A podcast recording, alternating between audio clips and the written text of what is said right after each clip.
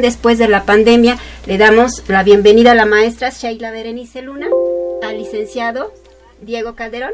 Buenas tardes, muchísimas gracias por estar aquí conmigo el día de hoy y por haber aceptado la invitación.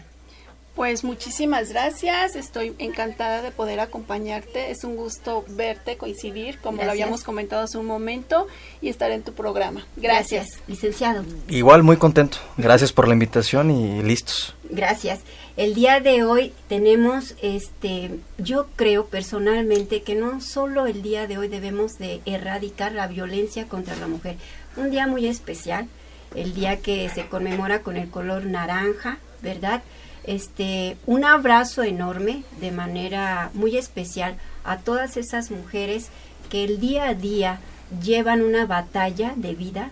No sabemos cuál, pero creo que todas vivimos una batalla diferente en el cual somos papás o somos jefas de familia o somos mamás y papás a la vez esas mamás que se levantan tan temprano para poder llevar el sustento a su casa o las que bien no tienen un empleo pero siguen en la lucha, en una búsqueda, en el estar tocando puertas para poder lograr un ambiente más sólido económico y lleno de amor, lleno de responsabilidad.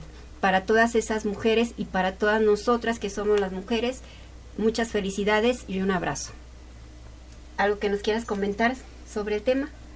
Lo que tú ya comentabas, realmente es darle importancia a las mujeres, sentirnos apoyadas, acompañadas, que no estamos solas, que podemos hablar, que podemos expresarnos.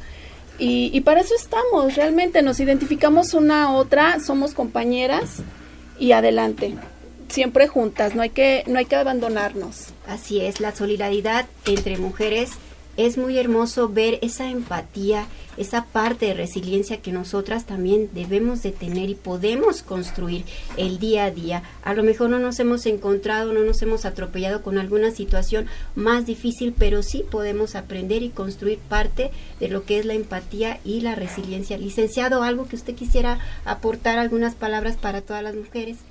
Sí, claro, es un día muy importante para todas y para todos porque el reto es de todas las personas y en el caso de nuestros compañeros, y, me incluyo, es un tema de concientización, entender que la violencia se manifiesta de muchas formas, por lo general cuando se aproxima este tema con algún hombre, pues no, yo a la mujer ni con el pétalo de una rosa, pero dice sí, pero no solo es el tema físico, la violencia es estructural, es cultural y tenemos que hacerlo consciente y para eso se requiere, por supuesto, un proceso de educación muy, muy importante y creo que ese es el reto. Sí, es un reto muy grande lo que es la violencia económica, la violencia psicológica, la violencia física, la violencia verbal y podría seguir así enumerándoles a todos nuestros radioescuchas el día de hoy, a todos los que nos están viendo a través de Facebook Live, toda la parte de agresividad que se puede generar con una palabra. Pero bueno, el día de hoy pues vamos a estar unidos también en pensamiento, corazón y en resiliencia, en entusiasmo, en empatía con ellas. El día de hoy vamos a abordar un, un tema, un plano muy importante, muy interesante, porque aquí tenemos a una maestra que tiene muchísima experiencia en la parte educativa. También hemos visto al licenciado Diego que ha estado involucrándose. Eso es una parte que a mí me interesa muchísimo y de cual aplaudo ¿verdad? Porque no se ve continuamente esa importancia y esa parte que usted ha estado atravesando de trabajo en lo que es la parte de visitar sus escuelas, saber cómo están los directores, qué pasa con los alumnos, qué pasa con los docentes. Si bien para nosotros fue un plano muy interesante decir qué sucede porque está la pandemia, porque estamos de confinamiento, qué va a pasar. Pues ahora, ¿qué sucede? Después de la pandemia que vamos a regresar. ¿Quién quiere empezar? Maestra, adelante. Bueno, muchas gracias. Como lo mencionas, es un tema realmente importante y agradecer al licenciado porque realmente nos hace falta ese apoyo, ese acompañamiento por parte de nuestras autoridades. Estamos o estábamos aclarando abandonados, estábamos aislados, no se interesan realmente por la situación que estamos atravesando como escuelas en cualquier nivel, en todos sus niveles, en todas sus gamas, ya sea una escuela federal, estatal, o sea una escuela particular, porque al final todos perseguimos un fin, un fin común, que es precisamente apoyar a nuestros alumnos, el brindarles los aprendizajes que necesitan para salir adelante. Entonces, por eso considero que sí, es un tema indispensable. Ahora, ¿qué pasa? Regresamos a las, a las aulas, ya estamos casi en su mayoría en presencial. ¿Qué sucede con nuestros alumnos? ¿Qué necesitan nuestros alumnos para poder este, continuar con su aprendizaje, con su educación? Primero, el alumno viene de estar en casa, de un confinamiento, de un aislamiento. No existe esa convivencia, esa interacción social con sus pares. Si está aislado, en casa está sobreprotegido y más ante esta situación, porque los papás no quieren que se enfermen, obviamente. Entonces, ¿qué hacen? Protegerlos más de lo que es. Empezamos clases en línea. ¿Qué sucede en las clases en línea? Los papás están al pendiente de sus hijos, pero los niños no tienen la libertad de actuar eso está coartando su desarrollo. ¿A qué me refiero que no tienen esa libertad? Los papás están apoyando y sin embargo obstaculizan al mismo tiempo. ¿Por qué? Porque le pregunta a la maestra al niño, un ejemplo, le, está preguntando, ¿qué opinas acerca de, no sé, del tema de los animalitos, por decir en preescolar? Entonces la mamá dice, tienes que contestar esto, dile aquello. ¿Ya te fijaste lo que dijo la maestra? Pon atención, no te muevas. Entonces el niño, cuando lo cuestiona a la maestra, inmediatamente busca ese acompañamiento o busca que le den ya las respuestas. Va perdiendo esa autonomía, esa independencia a actuar y a expresarse. Ante esto es lo que enfrentó el niño en casa. El crear un criterio propio, ¿no? Exactamente, ya no lo tiene. Sí, porque antes actuaban con independencia los que ya estaban dentro de escuela. Presencialmente. Así es, y te topas con eso ahorita que estamos en presencial. Sí, el niño regresa a casa, perdón, regresa a la escuela, sí, y regresa con miedo. Con inseguridades. Con inseguridad, no sabe conducirse, no sabe a qué se va a enfrentar, perdió esa convivencia con los demás, las reglas. Socializar. Sí, hablar, hablar y conducirse por sí mismo sin estar pendiente de papá, mamá. Sí. De sus cuidadores, porque muchas veces los papás tenían que salir, pero había cuidadores, tíos, abuelas, niñeras, infinidad. Entonces, regresamos a presencial. ¿Qué tengo que trabajar yo, maestra, con mis niños? O sea, sí, hay aprendizajes que tenemos que, que son básicos en los niños.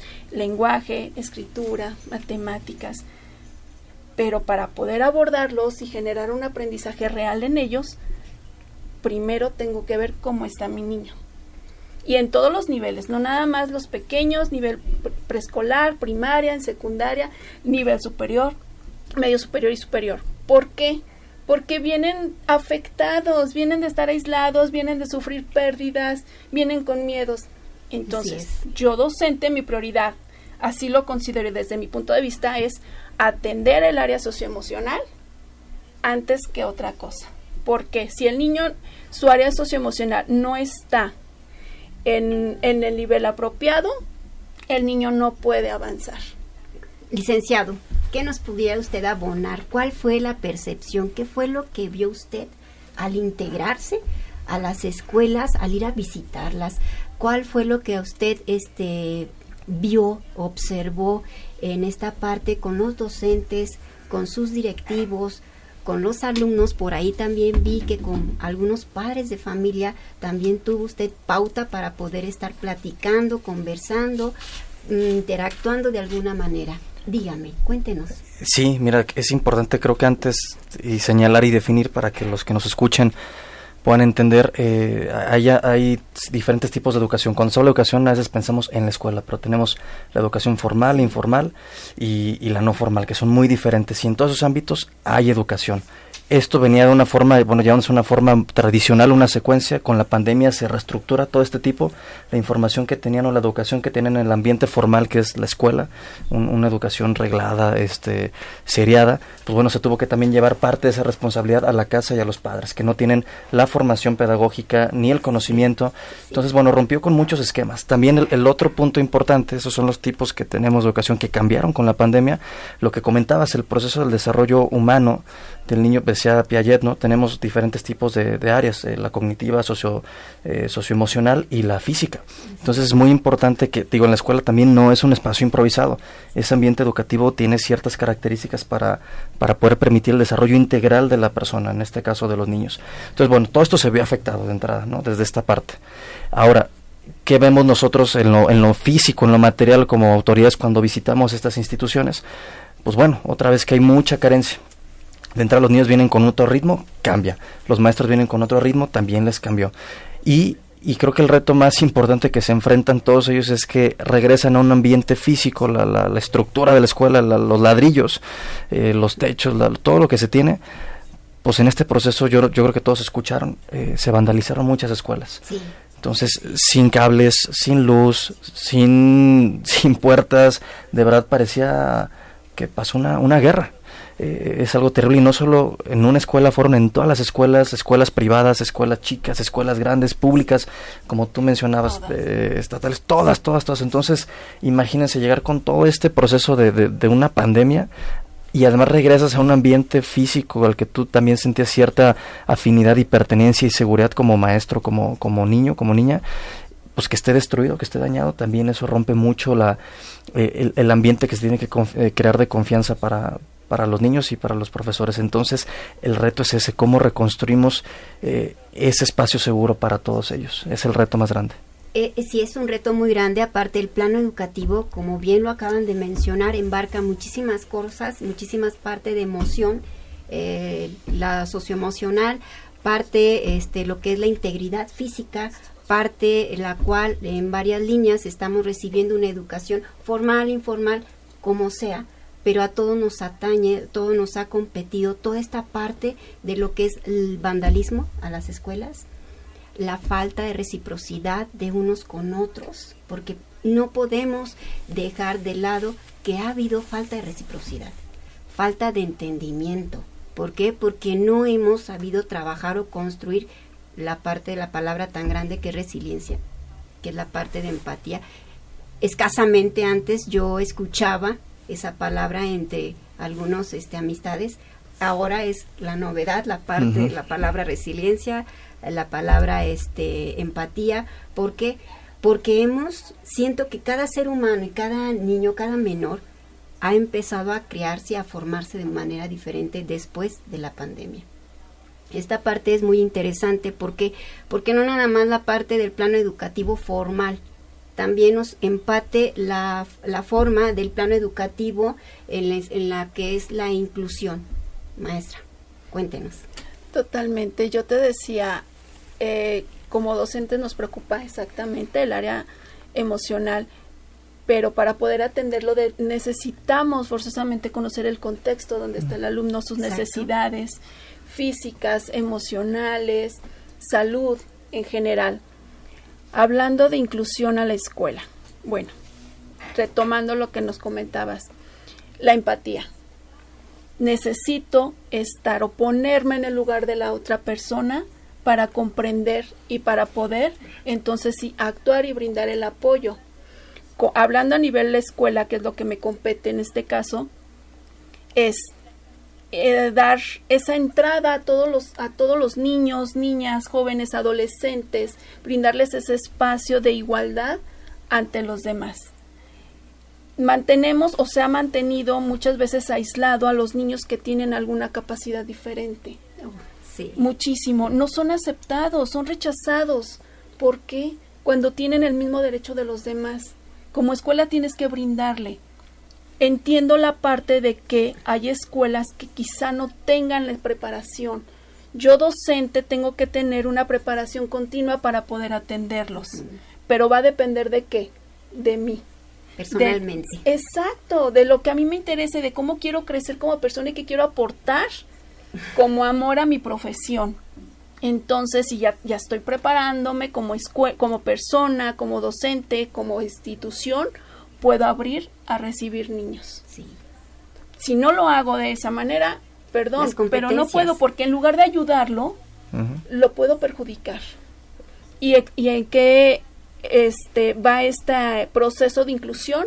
En educar a nuestros alumnos, en educar desde casa. vamos, vemos niños que tienen, que van quizá, es un, un ejemplo, que tiene dificultad en su, en la vista, no, no, no alcanza a ver, entonces, sí, es un débil visual, y lo, ¿qué, ¿qué pasa en la escuela? Entonces, desde la escuela vamos a compartir, vamos a respetar, somos iguales, tenemos, hacemos adecuaciones pero todos tienen el derecho y la oportunidad de estar dentro de la educación. Así es. Licenciado, compártenos cuál fue el punto de vista, cuáles fueron las necesidades que tú de manera presencial observaste al ir alguna de las escuelas que ya se estaba visitando? De entrada, digo, te menciono dos rápidas. La primera, como les comenté, la parte de la infraestructura está dañada. Las escuelas no se puede, no hay luz, a veces no hay puertas, no hay nada. Entonces, de verdad, eh, trabajar en esas condiciones se vuelve imposible para las dos partes, alumnos y, profesores. Y la otra parte, lo, que comentaba, lo que comentaban ahorita, eh, cuál es un reto muy importante. Se les exige mucho a las escuelas y a los profesores y muchos, yo creo que la docencia, como muchas otras profesiones, los que están ahí dentro están por vocación. Hay gente que tiene la vocación de enseñar y por eso dice, yo me preparo todos los días. Eh, sé que tenemos este reto de inclusión, vamos a prepararnos, vamos a tener este diseño institucional dentro de la escuela para que funcione a favor de todas las personas. El problema es que, y yo sí creo es donde tenemos que intervenir como autoridades, que por más voluntad que tengan, también no se trata de, de, que los docentes estén entregando todo, todo, todo, todo, todo, sin que les den los recursos necesarios para que se capaciten, para que tengan una infraestructura, para que tengan un, cierto, eh, una cantidad de nómina para contratar a un especialista, por ejemplo, porque te puede interesar la educación eh, especial, pero por ejemplo no a todos y no están todos obligados también a decir, sabes que todos parejos y debe estar en parte sí, de una, de una malla curricular, pero que hay un especialista y que te alcance tu escuela para pagar a un especialista en educación especial. Y el problema es ese que los, las escuelas, principalmente públicas y los docentes, la verdad es que creo que son de los, los, grupos más golpeados, eh, por lo menos en México, Latinoamérica también, es un, creo que es, los docentes es la parte más importante o de las más importantes en una sociedad y, no se les brindan las condiciones económicas para que puedan desempeñarse de una manera integral. Este, si me permiten, es un, es un tema delicado y lo que voy a mencionar, pero es muy cierto es totalmente vivencial porque así lo vemos. Hace falta el apoyo económico como tal para las escuelas. Podemos tener, como bien lo menciona, todo el amor, todos los deseos y, y, le echamos ganas todos los días. Si no tenemos ese recurso, ¿cómo podemos nosotros modificar nuestra escuela, hacer las adecuaciones al mueble para que podamos para que podamos tener esa inclusión, para para poder darles a los niños realmente lo que necesitan, ¿no? Para acondicionar los espacios, pero si no tenemos un recurso por parte de gobierno. En el plano de la inclusión, eh, a través de lo que es la parte de gobierno, pues llamamos esas áreas USAID, es en donde pues nosotros como docentes canalizamos el débil visual, auditivo, kinestésico, TDAH, exactamente, ¿no?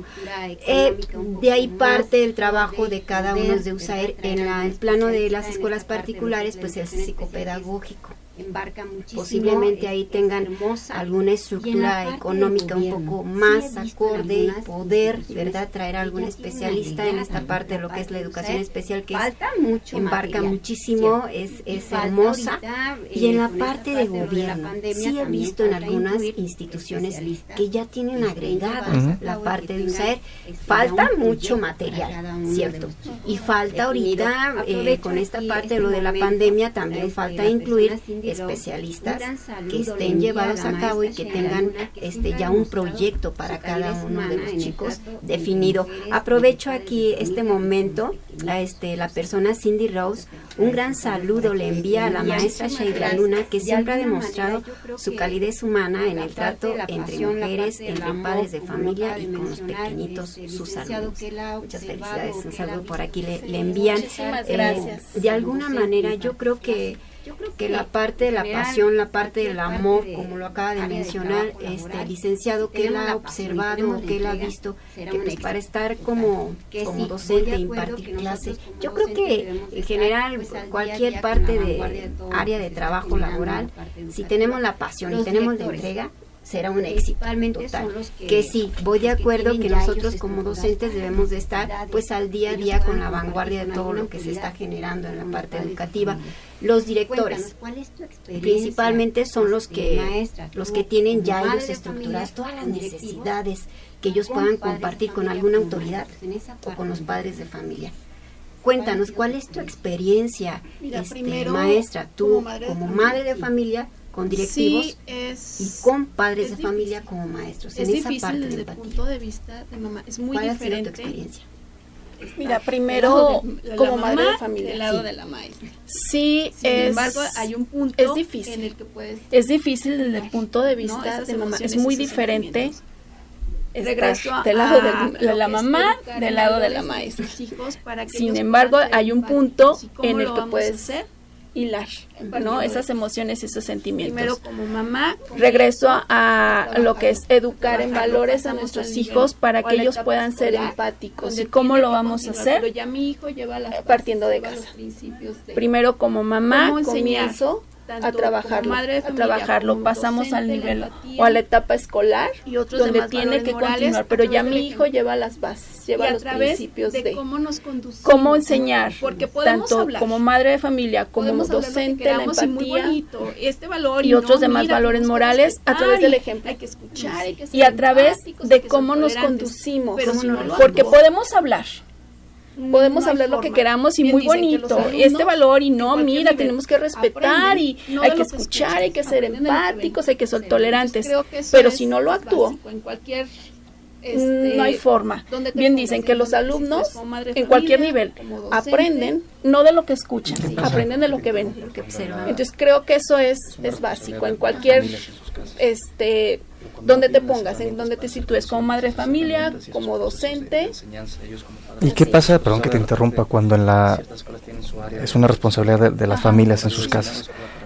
Pero cuando no tienen las herramientas para ser conscientes de esas herramientas y esos procesos de, enseñanza, ellos como padres de familia. Por eso se habla de repente, ciertas escuelas tienen su área de, escuela para padres, ¿no? Un horario designado a escuela para padres, porque dices, de nada me sirve como escuela, como docente estar al 100 si, si regresan a la casa y cuando regresan otra vez tenemos que volver a trabajar en ciertos problemas. Y, sabemos que es responsabilidad de, los padres y la casa, pero muchos pueden decir, oye, sí, pero ¿qué? qué ¿Cómo? ¿Por dónde? O sea, para muchos que tal vez lo tenemos un poco más consciente, pero, pero muchas personas tienen la voluntad, pero si no tienen las herramientas o las formas para educar en valores, para educar con el ejemplo, ¿qué, ¿qué se puede hacer? Para mí es uno de los retos creo que muy importantes en el sistema educativo integral. Sí, yo, yo quiero entenderlos desde el punto de vista que para educar en valores no es tanto que requieras tener algo, es tu actuar como persona. Estar consciente de lo que quieres, cómo quieres educar a tu hijo, qué quieres lograr con tu hijo. Sin embargo, sí, están efectivamente están las escuelas con padres, de padres, las escuelas implementan sus estrategias para estar trabajando todos estos aspectos con los alumnos, con los padres. Sin embargo, nos topamos con una realidad que obstaculiza nuestro objetivo ¿Cuál es? Este los papás que están constantemente en apoyo con sus hijos, asisten a la escuela, vamos bien, pero a donde queremos llegar no contamos con ellos. ¿Qué hacemos en este caso si el padre de familia no nos da esa apertura, no nos abre las puertas para acercarnos? Entonces, ya como docente, como escuela, tenemos que implementar esas estrategias, buscar actividades, buscar dinámicas para trabajarlo directamente con los alumnos. sí, porque si no nos abrieron las puertas en casa los padres de familia, no podríamos, no podemos avanzar. ¿Qué hacemos? El trabajo directo con ellos. como A través de, dinámicas, de, de juegos, de interacción, de ejemplos, de la convivencia, de hacerlos reflexionar sobre las acciones que ellos están teniendo hacia sus otros compañeros, de cómo se conducen. Entonces, creo que más bien es ahí. O sea, atacamos el problema directo con los alumnos porque no hay la apertura en muchos de los hogares. Eh, creo yo también que es parte de la estructura social es parte de la mm, estructura social porque si bien nosotros como escuelas o como directivos o bien como lo acaba de mencionar el licenciado hay talleres escuela para padres mm, pero también tenemos esa parte yo creo bueno casi a nivel social eh, sea comunidad sea urbana pues ya contamos con los niveles bien lo menciona la maestra por ahí podemos interactuar eh, con algún este video, claro, sí falta mucho peso social porque porque bien lo menciona la maestra, regresan los chicos a su a su casa y no sabemos cómo está, ¿verdad? ¿Qué tan destruido está? Hablamos el día de hoy de evitar, de seguir este violentando a la mujer. Pero nosotros no sabemos la estructura familiar realmente de la que ellos están viviendo. Y por ese factor, mi alumno no tiene un buen rendimiento escolar, mi, mi alumno hace que me escucha, pero no está atendiendo mi clase. La parte socioemocional. A nosotros sí nos, sí nos impacta de forma, pero muy grande, muy fuerte, a nivel educativo, la parte socioemocional, la parte de valores, la parte de, de la integración familiar. Si bien nosotros nos dio miedo porque llegó el COVID y bien no estábamos preparados nadie, teniendo la licenciatura, teniendo una maestría, teniendo un doctorado, las TICs nos rebasaron, nos rebasaron totalmente. Ahora estamos preocupados por qué va a pasar después de la pandemia con toda esta parte que ahorita nosotros estamos este, hablando, con toda esta parte que, que es de, de suma importancia, ver cómo viene cada alumno los padres de familia, por ejemplo, este licenciado también tuvo oportunidad de estar interactuando con los padres de familia. ¿Qué fue lo que ellos le expusieron a usted? ¿Qué necesidades usted cree o, este, entendió que ellos tienen? De entrada, uno se enfrenta con, muchos problemas en una sociedad. Eh, no podemos hablar ni siquiera de un problema económico, como hablamos, son problemas estructurales. Desde la familia, la pareja, la colonia, el contexto, la época, todo, todo, todo impacta en la persona, por lo tanto en la familia y por lo tanto en el niño. Entonces son problemas, son problemas complejos que sí se ven manifestados en el alumno que llega a la, a la, a la, a la escuela, a la universidad, a la primaria. ¿Y cuál es el, primer, el problema principal de, de, las, de las madres de familia? Porque la mayoría eran madres con las que trataba, que es otro tema. Son las madres las encargadas por lo general de, de encargarse de la educación. ¿no? Eso es un tema, cuando habla de, de la, por ejemplo, una violencia cultural o estructural, es eso. ¿Por qué la mujer es la encargada y por qué el hombre sigue yendo a ser el probador económico? Pero bueno, son, son, son temas que van saliendo. ¿Qué decían ellos? Es que la escuela está dañada, como les comentaba, y requerimos nosotros como padres de familia aportar dinero eh, para, para solventar las necesidades evidentes, inmediatas de, la escuela. Pues, no hay dinero, no hay trabajo, no hay dinero y se requiere que nosotros pongamos de nuestra bolsa.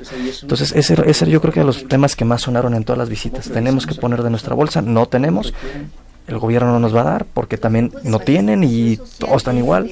Entonces ahí es un, es un, se vuelve un problema público donde, pues, cómo priorizamos el recurso, todos requieren y no hay. Este, los grupos de participación social dentro de una escuela, de una estructura, pues son los que van solventando ese tipo de situaciones. ¿Por qué? Porque el director les va dando este, las necesidades de la escuela y ellos son los que ven de qué manera organizan hasta mes para poder llevar a cabo. Ahora sí que lo que se necesita, ya sea de materiales en el plano de cartulinas, este papel lustre, que son necesidades básicas que debería garantizar el gobierno, el Estado. No Exactamente, y a lo mejor es entrar nuevamente en polémica y es Pero la polémica es, sana. fuera de donde dices, ok, ¿dónde queda que la, la educación es gratuita? La Constitución establece. ¿Dónde está? ¿Yo por qué voy a estar aportando? Padre de familia, porque voy a sacar de mi bolsillo cuando a mí me dijeron no que mi hijo tiene derecho a la educación. O que la cuota de material por año, ¿no? Sí, ya no podemos a, a recordar a O sea, son como que temas que no ajenos están totalmente dentro de pero es general. Les volvemos a, recordar a todos los que nos están escuchando que tenemos de invitado al licenciado Diego Calderón, a la maestra Sheila Berenice Luna.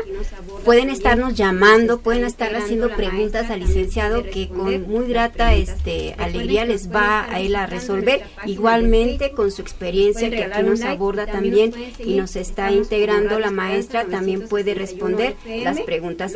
Recuerden que nos pueden estar visitando en nuestra página de Facebook Facebook, nos pueden regalar un like y también nos pueden seguir. Estamos como Radio Esperanza 961 FM. Los números de teléfono son 464-652-5000. En la cabina el 464-690-9601. Recordémonos que también se pueden suscribir a nuestro canal de YouTube dándonos un like y activando la campanita pues para que les pueda llegar las notificaciones de los videos que se van subiendo respecto a su programa Punto de Encuentro y de igual manera de todos los demás programas que están aquí transmitiéndose a través de Radio Esperanza. El día de hoy tenemos un, un tema muy importante. ¿Qué va a pasar, papás, después de la pandemia con sus hijos y con ustedes? ¿Qué va a pasar con nuestras escuelas que fueron vandalizadas? He hecho notar que el licenciado ha estado involucrado de manera importante, haciendo conciencia de alguna manera que no se había visto anteriormente, visitando las escuelas, escuchando, dándose eh, la oportunidad de escuchar a sus directores, a los maestros, a los mismos alumnos. Esta parte es bien delicada. ¿Cómo, ¿Cómo observó usted, licenciado, a los alumnos? ¿Qué vio en los pequeños? Estuve muy poco tiempo con ellos, la verdad, con los pocos que pude tratar, se habían contentos de regresar. Eh, estaban contentos, se veían las medidas de salubridad que las estaban tomando en cuenta los docentes. y, los niños contentos. Platiqué con ellos poco tiempo y estaban volviendo a trabajar, retomando actividades, conviviendo con sus amigos. y sí me decían, no me quiero regresar a mi casa porque unos tienen ese, ese esquema, ¿no? van unos días y otros días en casa. Entonces me decían, no me quiero regresar, aquí estoy bien. Muy contentos, es otra es un espacio donde dentro de su proceso natural de desarrollo, pues ahí se, se, se desempeñan de una manera más libre y estaban muy contentos. La parte humana y esa parte de socializar, yo creo que nunca se va a acabar. que, que es necesaria y todos, pequeños y adultos, necesitamos de ella. Algo que comentó, y es muy cierto, o sea, yo les decía al inicio, los niños llegaron con, con miedo, temerosos, a, no querer tomar las cosas, a el gel, constantemente no te me acerques, no puedo hablar. Sin embargo, ya tenemos ahorita el primer trimestre que está pasando, ya de clases, hay un cambio. Ya los niños comienzan a hablar, comienzan a compartir con los demás y eso es lo que comenta el licenciado exactamente. O sea, ellos están contentos en su escuela porque si los cuestionamos, ¿cómo te sientes? ¿Te gusta tu escuela? ¿Estás contento de regresar? Ellos dicen que sí que sí, cuidando las medidas, cuidando la sana distancia, sin embargo están retomando esa convivencia que necesitaban, ¿no? Ese compañerismo. La verdad es que es esta parte del confinamiento nosotros también como adultos lo vivimos, parte laboral también. ¿Cómo lo ha vivido, licenciado? ¿Qué experiencia tiene? La verdad es que, digo, yo tuve la fortuna de que la mayoría de mi trabajo en su momento, antes incluso de involucrarme en la parte del servicio público, mucho de mi trabajo era en línea. Entonces también ya andaba muy confinado trabajando en la compu. Entonces no, no me pegó de esa manera tan directa en lo laboral, sí en lo económico, evidentemente, como a todos y después nos tocó vivir un proceso, una temporada electoral donde sí, era fue muy interesante ver eh, una dinámica completamente distinta, que suelen ser dinámicas de masas, de, mucha gente, pero ahora con esta limitante. Entonces fue fue fue interesante. Afortunadamente salimos, seguimos aquí, pero en general puedo decir que dentro de todo aquí estamos y eso es para nosotros una gran victoria. experiencia? Sí, te voy a comentar. Estuvimos más tiempo. Como madre de familia, también a sus clases y yo hubo beneficios. Sin embargo, hubo un acercamiento con mi hija. Compartimos, o sea, estuvimos más tiempo, aunque ella estaba conectada también a sus clases y yo a las mías. De también Sin embargo, ese, ese vínculo de madre e hija se hizo más fuerte. Yo observaba cómo ella se estaba desenvolviendo, ella tenía la oportunidad, perdón, de, de también estarme observando y fue muy, muy enriquecedor en la parte docente fue complicado. No estábamos acostumbrados a trabajar de esta manera estemos en Fue enriquecedor en cuanto a que aprendimos a manejar también todas las TICs, todas las herramientas digitales, nos apropiamos ya de ellas y las seguimos trabajando, aunque estemos en de familia, ese contacto, Pero hacía falta de mi persona la convivencia y la cercanía con mis maestros, con mis alumnos, con los padres de familia. Ese contacto, esas pláticas directas, es, es necesario, lo necesitas para para continuar, para hacerte sentir bien, para, para sonreír y disfrutar tu día a día. ¿no? Entonces, esa parte sí, sí me pegó. Sí me pegó. Y cuando ya regresamos, fue, fue increíble. No, es lo mismo este, escuchar y ver a través de una pantalla, porque necesitas observar directo, ver a los ojos, escuchar, no este, verlos actuar. A todos, padres familia, alumnos, compañeros docentes, y ahorita que ya estamos, todos nos sentimos mejor. Realmente hemos cambiado, desahogamos muchas cosas, porque nuestras reuniones de consejo técnico lo hacíamos. Yo me siento así, de repente una lagrimita, y yo las extraño y necesitamos estar juntas. ¿Cómo le digo y extraño a mis niños. Y, y no puedo acercarme a ellos, yo quiero apapacharlo porque está sufriendo, está, no puede realizar un trazo, digamos, y, y cómo me le acerco, cómo le digo a través de una pantalla, estoy contigo. Esa fue la parte difícil como, como docente y como maestro de grupo, realmente. Por aquí la señora Alicia de las Maravillas nos envía, dice, yo vi mucha violencia de los padres cuando yo era niña y había mucha carencia y muchos tomaban y ahora es diferente y va con mejoría porque ponen más atención a la familia. También por aquí Gael dice, mando saludos a la maestra Sheila, la mejor mujer y maestra. gracias Gael, te quiero Muchísimas gracias por estar mandando sus saludos, por estar eh, compartiéndonos alguna este, parte de lo que es de ustedes tan privado la parte emocional, ¿verdad? Este, lo mencionaba yo, sí, a través, acabas de mencionar una, una línea muy importante, maestra. No es lo mismo interactuar, saberte, sentirte, que de alguna manera nada más verte a través de una pantalla y ver que a lo mejor decimos Juanito, Juanito nunca contestó, ¿verdad? ¿Por qué? Porque ya están de alguna manera cansados, estresados yo bien en algún programa anterior creo estuve hablando de lo que es todo le echamos la culpa a la pandemia. La parte la parte emocional humana, parte de un plano muy importante. Pero que tampoco podemos hacer justificación y caerle todo a la pandemia. Por culpa de ella, este, pues no tengo trabajo, por culpa de ella, estoy este, de alguna manera con sobrepeso, tengo depresión, tengo ansiedad.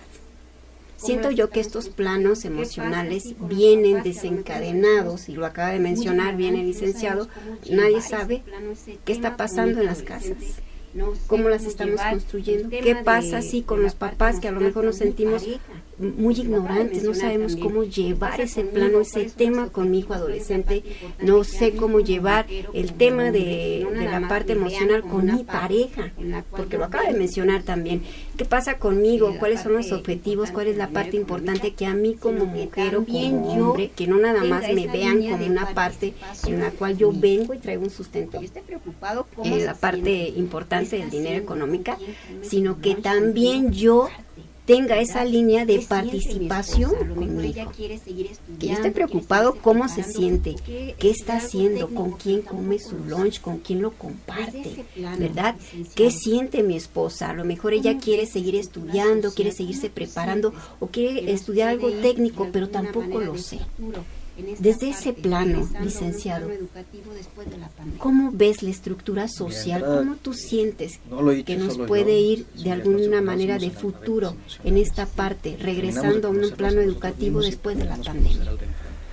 Mira, entrada, eh, no lo he dicho solo yo, es, un diagnóstico general, somos analfabetas emocionales, ni terminamos de conocernos a nosotros mismos y pretendemos conocer al de enfrente. Eh, y si queremos, si sentimos algo, porque no tenemos este, este otro tipo de educación, pues no sabemos comunicarlo, ni de manera asertiva, ni de manera, de manera efectiva. Entonces ahí hay una barrera de comunicación importantísima. Eh, es el lenguaje que no nos hemos enseñado a desarrollar, que no solo es verbal, sino también es, es, físico, es muy complejo cómo, cómo, cómo interactuamos entre personas. Entonces creo que ahí tenemos un reto y ahí viene la importancia, por eso en, el principio eh, diferencié entre el tipo de, educación, ahí va la importancia de la educación informal y la no formal.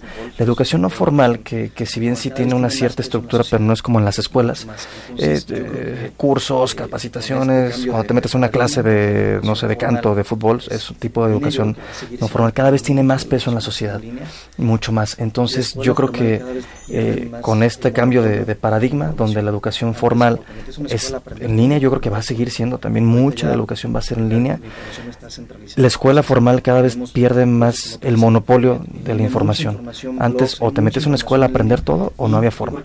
Ahorita ya la, la información no está centralizada. Entonces tenemos cursos como tú dices en internet, en línea, mucha información, blogs, hay mucha información en línea y yo creo que ahora el autoaprendizaje va a ser una de las claves para el futuro de la educación. Perfecto, es excelente eh, esa instancia. y aparte que yo tenga esa motivación, que yo solita me motive, que, que creamos mujeres el día de hoy que estamos en este día celebrando, desde las que no somos profesionistas a las que, a las, las que tengamos el último posgrado, yo las invito a crearse esa importancia, a quererse, lo acababa de mencionar yo en algún otro programa, a papacharnos, a consentirnos, a saber que podemos crear mejores eventos, mejores eh, áreas en el hogar, podemos interactuar con mi hijo que nos quitemos esa parte de la cual nosotros decimos, es que no puedo, no sé, mejor espérate y le preguntas a tu otro hermano. No, vamos a investigar. El autoaprendizaje, yo siento y también yo estoy en ese plano como el licenciado lo acaba de mencionar, que va a ser una parte de un ingrediente muy importante a partir de ahora. ¿Verdad? El día de hoy eh, voy a, a leer otro saludo.